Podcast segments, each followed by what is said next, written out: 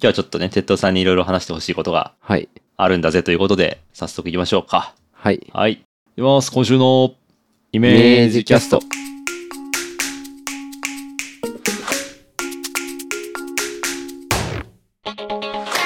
えー9月30日土曜日の朝になりました。おはようございます。東です。鉄塔です。えーイメージキャストは個人で物を作る人の集まり、イメージクラブとして活動している東と鉄道が自宅からお送りするポッドキャストです。技術、デザイン、制作、表現などに関係のあるようなないようなトピックを中心に、毎週2人が気になったもの、発見したことをそれぞれ持ち寄っておしゃべりします。ということで、さっきも言いましたが、えー鉄道さんからちょっと重大発表があるということでですね、お願いします。えっとですね、はい。なんと、なんと、鉄塔ルの去年、鉄道とは、あ、はい、えーはい僕はカメラ用のレンズをはい、あの趣味で作っているんですが、自作レンズってやつですね。はい。はい。で、そのレンズに鉄塔ルっていう名前をつけていて、はい。その鉄塔ルで、あの、展示を去年したことがあって、はい。で僕だけじゃなくて写真を撮っている仲間たちを集めてですね展示をしたんですけど鉄道ル展ですね。はい、はい。えー、と僕とたくまさん、えー羊さんっていうエンジニアでバクさんっていう映像の作家さんで、えーまた別のテイストなんですけど映像作家のしまさんっていうあたけるさんって言った方がいいかなはい。というあの5人でですね展示をしたんですけどその図録がようやく完成しましたお、そのタイトルは、光を溶かす機械、えークラフトレンズ鉄塔ル指針展という、あ、それが展示のタイトルですね。はい、これは展示のタイトル、はいこのアートブックができました。できましたね。で、あのタイトルで言うと、鉄塔ルがタイトルでいいのかなで、いいと思います。はい。あの、僕の手元にもあります。鉄道さんも今持ってると思いますが。いやー、素晴らしいですね。いやこー、いいですね。これ。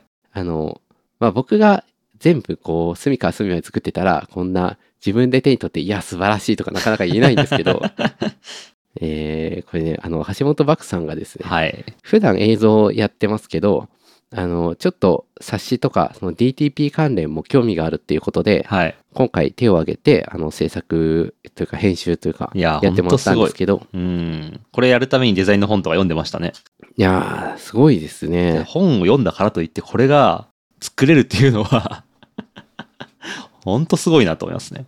あのそもそものコンセプトっていうか絵的な心地よさっていうのが、はいまあ映像を作ってるからなのかわかんないですけどすごくリズミカルではい。実は最初はパンフレットっぽいものを作るっていう話もちょっとあったんですけどなんかそういうページもああるあるにはあるんですけどもっとこうそれ以上にかなり抑揚のあるというかはい。見てて気持ちいいし情報も割と密度があってその展示内容のおさらいができるっていうのもあるんですけどなんかどっちかというとこれが一つの新しい作品として楽しめるっていうそういうレベルのものになってるなと思っいてやー、めちゃくちゃ嬉しいですね。いいですね。ちょっとその前に、これがどのぐらいのサイズの、どういったものなのかをちょっと、はいはいはい。えっとですね、英語サイズの、英語。はい。英語、A4 とか英語とかの英語です、はいはいはいはい。の横向きなんですよ。横開きの、あのー冊子です。うんうん。で、開くと、その横長の画面が広がるんですけど、当然全部カラーになっていて、鉄塔部の紹介から展示の様子を写した写真から、各作家の作品の写真のページがあり、で、最後に、あの、はい。トークイベントをやったんですけど、で、それ、まあ、実際来た人ってどのぐらいだったかな十数人とかだったと思うんですけど、はい。結構そこで喋った内容が、かなり濃い話というか。 そうですね。自作のレンズの写真展って、ちょっとどういうものかってあんまり想像できないかなと思うんですけど、結構写真展っていう言葉の割には、写真を展示してあるっていうだけのものではなかったというか、あの、ど真ん中にあるのは、こう、作ったレンズで自作の映写機が置いてあってですね、そうですね。鎮座してましたね。そうそう。武井さんは映像作家なんですけど、映像作家で映像を作ってると思ったら、今回は映像を映す装置を作りたいみたいなことを言ってですね、そ れで映写機を作ることになって、はい。で、いや、そんなことできるかなとか周りは思ってたんですけど、なんか、ディスコードでちょっと会話してる間に、こうどんどんどんどん形になっていって映写機そのものを作ってしまうっていうそうですね。映像に対するこだわりがそんなハードウェアを作るみたいな形で、えー表現されるとは思ってなかったんですけど、うんいや、相当なんか、何ジブリみたいな、いや なんだろーう何ですかねすごいものがね、あの、ドンと出現してて、その姿を、まあ、展示会場で見た方もいるかもしれないですけど、はいあの、しっかりね、冊子にも収められてますんで、いやいやー改めて見ると本当にすごいもんが出現したんだなっていうそうですね感じがありますね。まあ一回いっぱい喋ってる回があるんでそっちを聞いてもらう のがいいかなと思うんですそけうでどすね。ちょ今日は冊子の方を中心に。そうですね最初、なんか、いろいろこう僕も、あの、どんな冊子にしようかみたいな話をしてるところを横から見たりとはいかはいしてましたけど、相当いろいろこうアイデアは出てて、うんカメラのレンズ製品の、こう、販売のためのパンフレットみたいにするみたいなのもありましたね。そうですね割とそのコンセプトはちょっと引き継がれてるんですかね。うんと思いますね、うんあの最初の方のページはレン ズのこれね。すごポいエムっていうかそう。レンズってポエムで売るもんなんですね。割とそうですね あのどのぐらいポエミーかっていうのは価格帯によって変わるんですけど、はい。これはかなり上位帯のポエムさ を意識した言ってるかなと思いますねパロディでありつつも、うんかなり精度の高いパロディが。あのーこのポエムの中で面白いのが、はい こういうレンズとか製品を販売するためのこうポエム、ポエムってあんまり言うと、あの、本当に詩を書いてる人に失礼なんであれですけど、はこういうメッセージの中に出てくる注釈マークみたいな、いはいはあいはるいじゃなはいいですか。米印とか、はいあとなんか TM みたいな。世界初のみたいなこととかねそう、世界初で右上にちっちゃい米印がついてて、はいはいはいなんか下にごちゃごちゃいろいろ書いてあるみたい な。そういうののね、パロディがついてたりとかして、そうですねそういうのもいいなと思いますね。いいですね、うんでもなんかすごいバランスいいなと思ったのが僕は、まあ、レンズ好きなので作ってるんですね、でみんなレンズとかカメラとか好きなんですよだからあんまり変に茶化した茶化しすぎてしまうと、はいはいはい。それはそれで違うなっていうのもあり、でもなんかちゃんとねあのオマージュなのか茶化してるのかが絶妙にこ う間ぐらいのところに来てるっていうんですかねそうですね。ここのやっぱ、なんかこう、着地点の狙い方は、さすが橋本漠さんだなという。いやー、あの、すごいと思いましたね。うんなんか直すところはがあったら、こう、ちょっと言ってくださいみたいなので、いいろいろシェアしてもらったりしてたんですけど、はい。もうね、何にも言えな言えないというか、おすごいって いう、もう圧倒的なものを見せられてしまってう、 ん。もうなんだろうな、ははーっていう感じでしたね。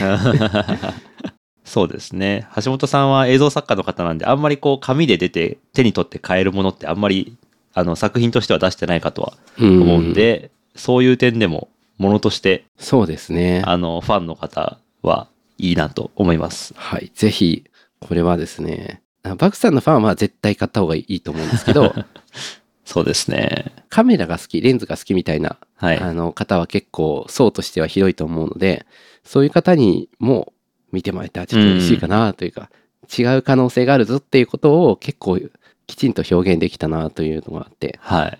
見てもらいたいあとはまあそうですね 3D プリンターが好きとかそういうものづくりを自分でなんか発明するのが好きとかうん。そういう方にもちょっと見てもらいたいなと思いますね、そうですね。結構、こう、内部の細かい仕組みの説明とかも、そうですねしっかり入ってる方ですよね。そうですね意外と意外とっていうのもなんですけどあの工夫して作ってるのでうんうん。まあ 3D プリンターってちょっとガタガタになりがちなんですけど、ガタガタなのにスムーズに動かすために、あの積層ピッチっていうものがあって、まあなんか、ちょっとガタガタを、2種類のガタガタを重ねることで滑らかになるみたいなはい工夫があったりとか、そういう説明もちゃんとそうですね。書いてあると。なんかすごい説得力のある図が作ってもらっていて、うん。あの、すごく綺麗に作図されて嬉しいですいね。やーこういうのは本当、本当になんかこういうパンフレットあるなうっていう。ん。積層の違和感を軽減するディファレンシャルピッチスライシンそグうそ製うそ法うっそう。ていう存在しなかった製法が。うん。なんか、確かに僕以外でやってるのを見たことがなかったんで、はい。まあ名前ぐらいつけてもいいかと思って、うん。あの展示の時にそういう名前をつけました、ね。あなるほど、なるほど。いや、そんな説明がちゃんとね。うん。で、バクさんはトークイベントとか、はいはいこう喋るっていうのがちょっとに苦手というか、まあ、あんま出ないのがポリシーぐらいの感じで、うん、うん。あまりこう、リアルタイムで喋るというよりかは、あの、プリレンダリングの、そうですね。文章の形ではい。発表するのが好きっていうタイプの方なので、それでトークイベントでは、実はバクさんを除いた4人で喋ってたんです。うん。でも、撮影班としてね、実そうは、ですね。さりげにいましたが、はい。でも、エキシビショントークというページには、普通にバクさんがいるんです。登場してるんですよ ね。どういうことか。それは読んでのお楽しみという ことなんですけど、はい。はい。がっつり編集にも関わってもらっているので、はい。まあ、テキスト参加で後から改ざんする形でバーチャル参加をするっていう。すごい概念ですね。いや、聞いたことない、そんな。あ、 改ざん。開筆、開中済みって書いてますね。あれ、これ、改、改中か。改、え、改中改ざんじゃないのこれ。これ改ざんって読むんだっけあ、そう、ほら、改ざんだ。検索あ、検索者出ました。改ざん、あれ改中ってなんで改中っていうのネズミっていいう。う感じに似てるからじゃないですか。あれなんかそう教えられたの かなずーっとそう思ってた。あそうなはのい。カットしよはい、カット。う。改ざん。漢字の読み方間違えた ら、改ざん済みだっもう、すぐカットし ろ。たねあれネズミだから中って読んでたのか なかわいい。間違え方。しあそうれですね。まあ、あの、エキシビジョントーク、過筆改ざん済みバージョンというはい。ものが載ってまして、あの、その場で喋っていなかった橋本漠さんがしっかり参加しているという。これはなかなかこうテキストという形式でしかできない。リアルではむしろリアルタイムレンダリングがされないものなんでね。逆に言うと、まあそれによって、まあより、なんていうか、正しくなっているというか、うん。ちゃんとわかるものにな、読みやすくて、で理解できるものになったなという感じはしそうまですすね。ね。まあなんかこう評論家の対談とかも意外とそうらしいですね。ああ、なんかこう一そ緒うになんですね喋って、なんかあやふやなことを言って、後からみんなでこう、ゲラに手を入れまくはいはいはっいはいはて、ちゃんとしたことを言うみたいななるほど。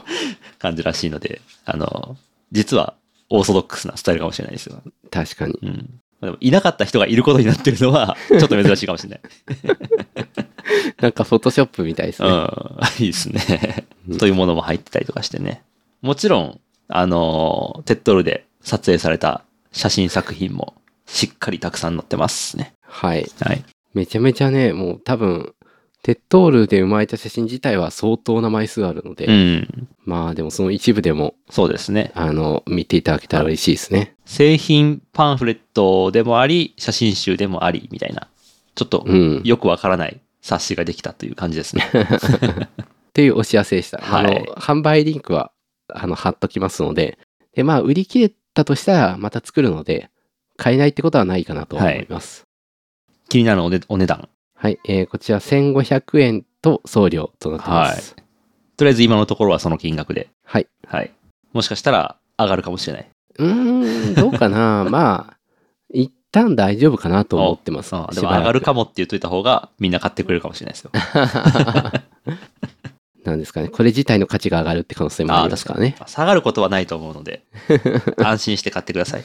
そうですね。はいこう、後々ね、これが、あ、あの時の冊子、こう、世界にたった、あの、100部しかなかったやつ が、ここにあるみたいこういうことみんな言ってんだろうな、冊子作ってる 人。な。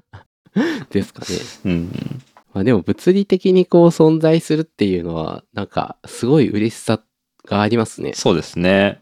うん 2D プリントですが、今回は。まあ、これ以外のものってデータか記憶にしか残ってないものが、まあ、なんだろう、作ったり、発言したり、発信したものってほとんどそうだと思うんですけど、ん。やっぱ紙として形、紙、冊子っていうものってなんか説得力が違うというか、う。うんーん、確かに。確かにあったんだなと思えるうん、。形してますすね。ちょっとね、あの、電子機器は、なんかいずれ、なんか戦争が起きたら急に使えなくなるっていうことはあるかもしれない けど、紙は残りますからね。そうですね、確かに。うん。紙はね、しまい込んでおけば意外と残るといううん、うん。定説なんで。まあ燃えたら消えるけど、うん。どっちが長持ちするかななんかすごく1万年とかの長期的な話をす ると、どっちかな紙も儚いところがあるし、うん。データの儚さもあるし、まあいろんな形で分散して残っていると嬉しいですね。そうですね。まあ1万年後の人類をちょっと混乱させる ことができればという感じですかね。わずかながらでもはい可能性が残ったらいいですね。ということで、そんな販売ショップも完成したので、えー今回のはい。回の、えっ、と、参考リンクのところに貼っておきましょうね。は買ってください。買ってくれると嬉しい。買ってくれると、鉄道さんが手であ、そう。発送してくれるという。手で発送するから、ちょっとね、遅くなっちゃうかもしれ ない、かもしれないんですけど、頑張って送ります。はい送ってますので、手売りしてるんでね。よろしくお願いしまよろす。しくお願いしますと。鉄道さんと会う機会がある人がいたら、もう手渡し販売も可能というはい、ことですね。そうです。はい。よろしくお願いします。よろしくお願いします。じゃあ、話してほしいこと。なんかあります えー、っと、どうしよう。あ、もう全部使っ出し切ってしま った。おいいや、さっきからね、改ざんがね、はい。あ、かい、改ざんのことをなんで海中だと思って生きてきたのか わかんない。かいさんがそんなずっと残ってたんだ。なんかね、すごい、これ、え、あの、どういうことちょっと誰かが教えたんじゃないかな。じゃないと、中だよって。海中ってなんで読んだんだろう、海山のこと。でもネズミみたいだからじゃないです か。でも、なんか、猫みたいだったらカイニャンって呼んでますよ。でもね、なんかその間違いをするぐらいの年の時に、これがネズミだと思わないんじゃないかなと思あって、あ、確かに。なんか、すごい不思議な間違 いですね。誰かが教えたんじゃないかな。いや、人のせいにしてますけど。吹き込んだ人がいたらそうですね。名乗り出てください。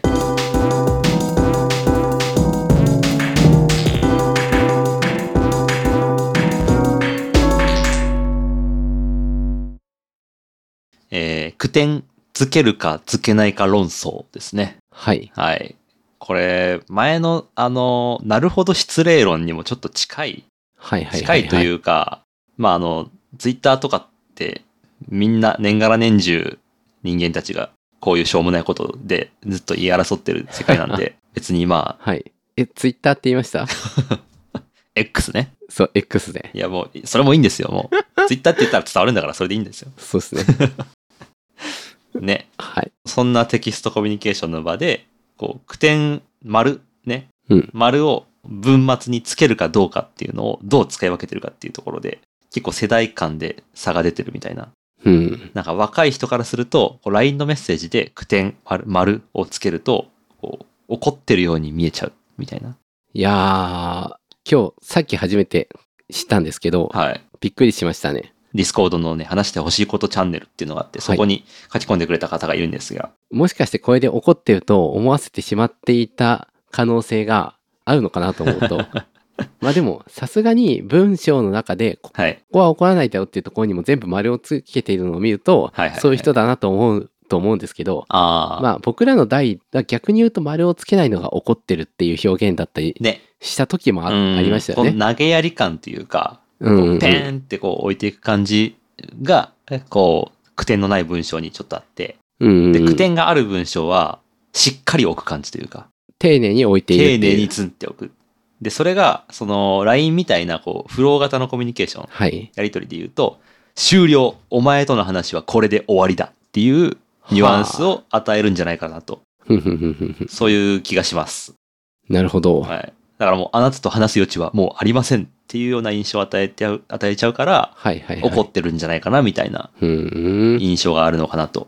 多分、まあ、そう思ってる人って、多分、そんなに全体の中では多くないじゃないかって気は。はしますけど、まあでもそういう扱い、そういう感覚を持ってるわけではないけど、でも丸を後ろにつけるかつけないかっていうのは僕は結構気は、気にはしてる方ですね。ははははは。テキストを書くときに。いやー、もう、わからなくなってきたんで、手癖で基本的にはつくんで、はいはいあはい。の、ついてることが多い。ぐらいのただ、ついてない時もあるぐらいの、うん。はいはいはい。あんまり、なんだろう、ルールがないぐらいの感じなんで、あんま良くないかもしれないですけど、なんか丸がついてる文章とそう、そうでない文章って結構僕的にははい。印象違いますね。なんか。まあね、でうんもそんなこと考える時間がないぐらい、最近返事しなきゃいけない機会が多いじゃないで すか。で、なんなら鉄道さんはもう音声認識でメッセージ送ってますもんね。うん、が、まあ、その方が多いわけではないけど、はい結構スラックだったり、こう、ディスコードはあんまりやってないかな。なんか LINE とかそういうのは結構音声認識ではい。パラパラっと喋って。もうなんか一緒に歩いてる時とかも LINE 来たら、アプローチで確認して、アプローチに喋って返信を終わらせてますよね。うん、じゃないとなんか、一緒にその場にいる人たちをちょっと待ってって言ってポチポチやってるのってあんまり良くない気あがするかあ、そういう気遣いでもあったんですね。ら。そうそう。だから逆に言うと一人でこうじっとしてる時だったら別に指で打ってもいいけど、うん。今返事してるし最速でそれを終わらせようとしてる、まあ、実際最速で終わるっていうのがあるから、はいはいはいまあ、音声認識でパッてですぐに会話に戻るっていうのがおーまあ好きですねなるほど。そういう感覚なんだ。だからもう結構めちゃくちゃでもまあ読解力でなんとかなるだろうっていうレベルのこう間違いだったらポンと送りますね、はいはいはいはいはい。でもチャット GPT はこう逆に言うとなんていうの僕のことを知らないから文脈を読めないっていうか書いた文字が全てじゃないですかうん。だからチャット GPT に音声で質問しようとすると結構トンチンカンになりがちで、だかあらそれは、そういうのは気をつけて丁寧に打って、で人間には、まあ、分かってくれって言って、バーって適当に打つっ ていう、なるほどそういう感じですね。あ。AI に対しては、まるで人間に対して扱うかのよう に、うん、こう、親切に、懇切丁寧に、真心込めて、相手の、こう、反応を察しながら。まあ、他人みたいな感覚ですうね。ん。他人とか外国人に対してメッセージを打つんだったら、確かにねなんか中途半端な日本語を送ると混乱するだろう確かなにという。ちゃんと説明して、文脈も共有してっていう。そうそうそう、そういう感覚ですかね。はいはい。まあちょっとそのメッセージの感覚っていう話から若干ずれてはあ、そうだ。いますが、句点つけるかどうか問題。僕、僕はまあ基本ニュアンスに応じてそこは付け替えてますね。すごい。うん。え、じゃあ、怒ってたらどっち怒ってたら、そもそもなんかメッセージであんま伝えないかもしれないです ね。ははははは。まあ、そりゃそうですよね。うん。本当に怒ってたの本ね。当にまあそうですね。でもなんかこう、なんだろう、目上の人に対しては、なんなら句点つける派ですね。ふんふんふんふんふん丁寧にしてますという、ちょっとこう、手がピシッと揃ってる感じというか、はいはいはいはいはい。そういう感じを僕は持ってるんで、句点に対しては。はいはいはい。ちょっと落ち着いてうん。っていう感じで、こう、投げやりじゃないみたいなニュアンスを伝えるために句点をつけてますが、それが、もしかすると、僕より若い人に対して送ると、あ、この人怒ってるっていう風になってるのかもしれないという、うーん。悲い。しいすれ違いが起こってますね。難しいですね。うんなんか、東くんは多分結構若い感じがすると思うんですよ。あだから、若いっていうカテゴリーで会話をして、あれ、でも丸がついてるっていうギャップがあるみたいな。あー、で若いと思ってるのは僕が若いと思ってるだけかもしれない。みんながどう思ってるのかちょっとわかんないですけど。まあでもあとは、なんだろう、びっくりマークとか、あえーさらに言うと、点点点びっくりっていうすごい強力な、あのー、、はい。塾ですね。もうあれは。危険、あの、あまり使いすぎると逆に身を滅ぼす危険なアイテム。ふんふんふんふん点点点びっくり。どういう意味って具体的に言うのは結構難しいけど、うん。使う時もあるし、あれニュアンスありますよね、絶対。うんうんうんうん共通のみんな思ってる。申し訳ないけど、こうですみたいな言い方の時とか、そもしくは、なんか、あの、申し訳ないけどの裏には、申し訳ないけど避ける意思はないみたいな。う。 そうそうそうっていうのもちっょと。っとあったりする。あの、すまなそうにしてるが、引く気はないなっていううん感じとか、ちょっとこ、今回はこの金額でお願いできないでしょうかてんてんてん。引かないことに対して謝ってる感じね、もはや。ああ、そうだね。そんな感じはすうる。んちょっとこう、可愛い感じも出て、しょうがないな、みたいな。こう怒られたら、さすがに、こう、マジレスはしないのが大人みたいなうん。感じというか、確かに。そういうニュアンスもありつつ、僕も結構、叱るべきところでは刀を抜きますね。てんてんてんびっくははり。はは。頼み込むとき。いやー、使いこなしてますね。 これは、あの乱用すると良くないですね。こいつはてんてんてんびっくりを、もうここまで使っていいと思ってるのかっていう。うーん。まあ言われてみれば、結構使ってくるなと思っている人に、うん。無意識に警戒してる節 は、ちょっとあるかな。そう。だからそういうね、結構日本語の中のなんかこう、記号表現とか、はい。に、こうなんかどういうニュアンスを持ってるかって、こういうふうになんかこう世代間によって意外と違ったりとかもするし、怖いですね。でもなんとなくみんながぼやっと持ってる印象みたいなのがあって、はいはいはい、はい。これってはなんか多分、こう会話記録としては残るかもしれないけど、い。これはどのような時に使われるこういうニュアンスを持つ、えー記号ですみたいな、うん。こう、記録のされ方ってあんましないと思うんで、そうですね、しかもコロコロ変わりそうですからね。そうですよね。後の時代から見た人はなんだこの人たちはっていうふうな感覚を持つのかもしれないですね。そうですね。うんなんか似たような話で、こう、右手の薬指に指輪をするのがどういう意味かっていうのが、はい、はい。結構真逆だったりするっていうのをえー、そうなんだ聞い。たことあって、結婚してないけど恋人がいるっていうのを最初に聞いたことがあるんですけど、はい。恋人募集中だという意味だっていう人もいて、マジ真逆じゃないですか。そうそうそう。あと結婚していても右手につける場合もあるっていうのも聞いたこあ、とそうがあなっんだて、。へなんえ。かね、バラバラなんですよね。で、それはある程度世代を区切ったり、地域を区切ると大体一緒なのかもしれないですけうど、ん。その3つを聞いたことがある時点で、もう何も信用できないっていう か、なんか意味がないっていうのも聞いたことあるか。ああ、意味がないという意味があるわけで。まあ意味がないっていうか、普通な、何、おしゃれ、おしゃれでしかないというか、はいはいはい。あのあ、それ含めると4つだな。うん、そうですね。そんなに意味が強いものに対して意味がないっていうこと自体に意味がもうありますもんね。そうですね。もはや、なんか、こう、薬指を見て、どうのこうの判断するっていう時点で、結構、かなりハイコンテクストだから、そうですね。すぐ失敗するんだろうなっていうのはちょっと思いますね。あ人を見た目で判断してはいけないという、うんすごく当たり。り前の結論に着地する。あでもなんか見た目というか、それをもう、みんなこう、これは共通でこういう意味だと思ってるっていう勘違いを生みやすいものでもあるから、ま確かに。あそれは丸句読点も、うあんの。句点も一緒だと思いますけど確、かに。それこそね、なるほど失礼論も結構うん分かれる、議論が分かれる感じだったし。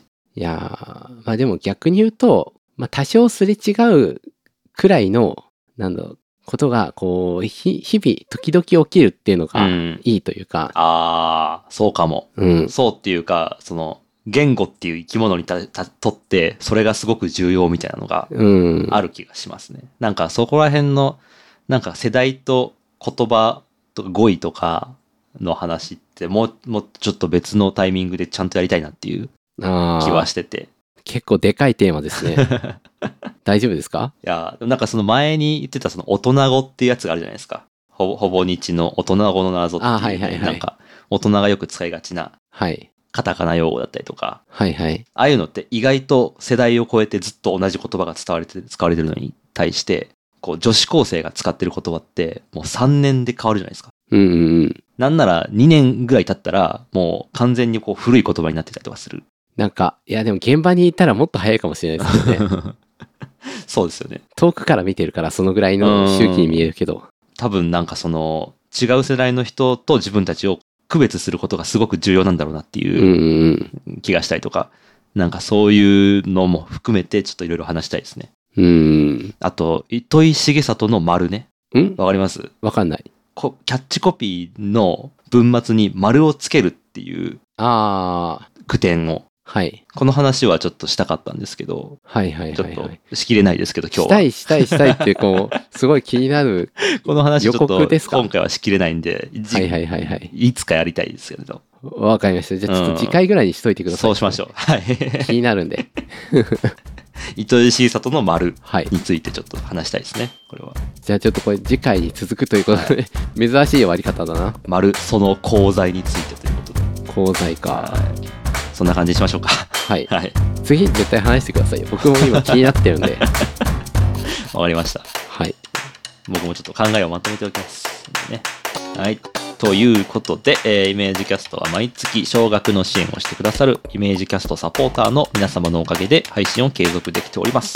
月に1回コーヒーをおごってあげる程度の金額からの支援をお待ちしております。詳しくは概要欄をご覧ください。これは、あの、最近だと T シャツを作って販売しておりますが、その最初のサンプル作成だったりとか、はいそういったことにも、えー使用させていただいております。ありがたく使わせていただいております。サポーターの皆様いつもありがとうございます。ありがとうございますそして、イメージキャストでは皆さんの感想をモチベーションにして配信を継続しております。感想要望は、ハッシュタグイメージキャストをつけてツイート。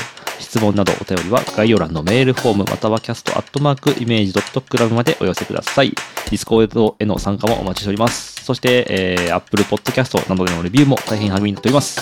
多いね。なんか、言うことが。ちょっと減らす減らした方がいいね。うんこんなんかこんな宣伝ばっかみたいな。 まあちょっと考えましょう偉そう。はい。来週から 来週から何も言わずに終わるかもしれない。じゃあね じゃあね。はい。えー次回は、えー10月7日土曜日の朝にお会いしましょう。それではまた来週。さようなら。さよなら